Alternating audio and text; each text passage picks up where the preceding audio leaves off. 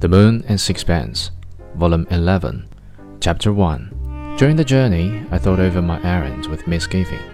Now that I was free from the spectacle of Mrs. Strickland's distress, I could consider the matter more calmly. I was puzzled by the contradictions that I saw in her behavior.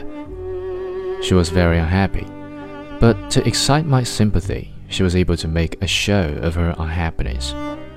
It was evident that she had been prepared to weep, for she had provided herself with a sufficiency of handkerchiefs. I admired her forethought, but in retrospect, it made her tears perhaps less moving.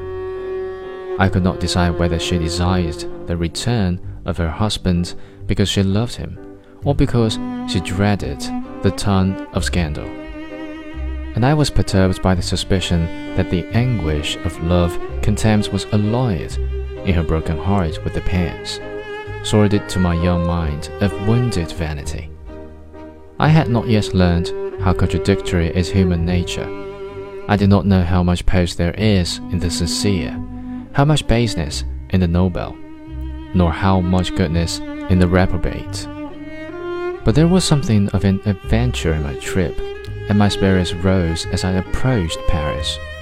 I saw myself too from the dramatic standpoint, and I was pleased with my role of the trusted friend bringing back the errant husband to his forgiving wife.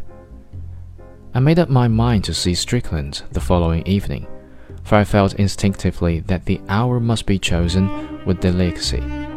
An appeal to the emotions is little likely to be effectual before luncheon. My own thoughts were then constantly occupied with love. But I never could imagine connubial bliss till after tea.